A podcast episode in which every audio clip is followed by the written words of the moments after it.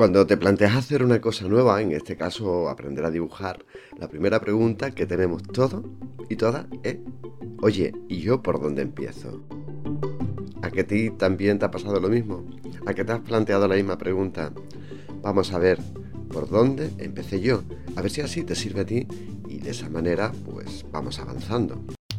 A dibujar se aprende es un podcast a partir del cual podrás saber cómo hacerlo con el profesor titular del área de expresión gráfica arquitectónica de la Universidad de Les Illes Balears, Antonio Fernández Coca. Lo primero que tienes que tener ganas de hacer cuando empiezas algo es simplemente eso, ganas, ganas, muchas ganas de empezar. Luego te tienes que plantear qué vas a necesitar a nivel de materiales para empezar. Bien, mi consejo siempre es, si vas a empezar a dibujar, lo mejor es contar con un soporte. Si estamos empezando, no te gastes un dineral. Cógete una hoja de papel, un folio, un folio que puede ser en tamaño A4, que es ese tamaño, o un doble folio que también se conoce como tamaño A3. Importante, vas a dibujar sobre un folio, que es una cosa enclenque, tendrás que buscar una superficie rígida para poder apoyar ese folio y poder trabajar sobre el mismo la Universidad de Les Illes Balears, la asignatura Expresión Gráfica en Edificación, de la cual soy profesor, lo que le aconsejo a los alumnos es tener un tablero de madera. Lo puedes encontrar en el mercado por un precio muy, muy, muy barato. Son unos tableros del tamaño un poco más grande de esa hoja, de ese folio o A3 que vas a trabajar, con una pinza que lo agarra desde uno de los extremos. De esa manera te asegura de que la hoja no se mueva sobre ese tablero. Otras opciones son utilizar una mesa. Una mesa en tu casa, en tu trabajo, en tu clase. Es importante que esa mesa esté despejada. No me la tengas llena de libros, papeles, otros papeles. Bueno, otros papeles puedes tener porque puedes haber usado papeles previos para hacer un croquis o para tomar anotaciones por escrito. Porque sí, sí, cuando dibujamos, para empezar a dibujar también vamos a necesitar escribir contar, tomar nota, hacer referencia, porque de esa manera lo tenemos siempre presente y a medida que vamos avanzando en ese tipo de dibujo, en nuestro caso en la Universidad Arquitectónico y en el tuyo tú verás el que hace, pues siempre hay algo que se te puede olvidar mientras que estás en otra parte, otra zona del mismo.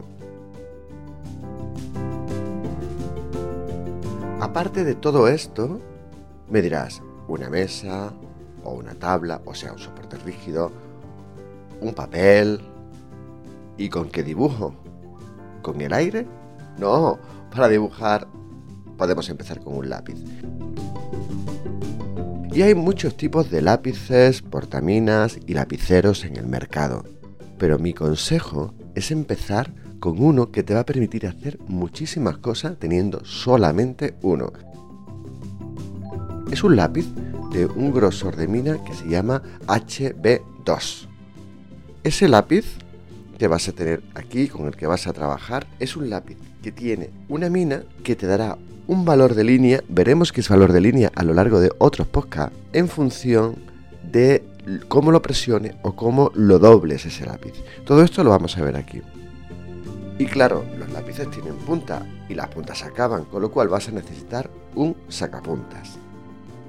Y ahora estarás pensando, bueno, lápiz, papel, soporte, sacapuntas, ¿Y qué pasa con la goma? Mira, yo te voy a dar un consejo. Cuando estamos empezando a dibujar, olvídate de la goma. Sí, es verdad, puedes que hagas una mierda, sí, yo también las hago, ¿eh? Las he hecho, las hago y las haré. Pero cuando tú estás empezando a dibujar, si tenemos eso que te he dicho antes, un valor de línea, que es una línea, una de nivel 1, más adelante ya te digo que te explicaré cómo funcionan, que es una línea más finita y empezamos a dibujar con eso, eso nos va a permitir trazar una serie de ritmos, una serie de pauta, una serie de guía para hacer un dibujo final.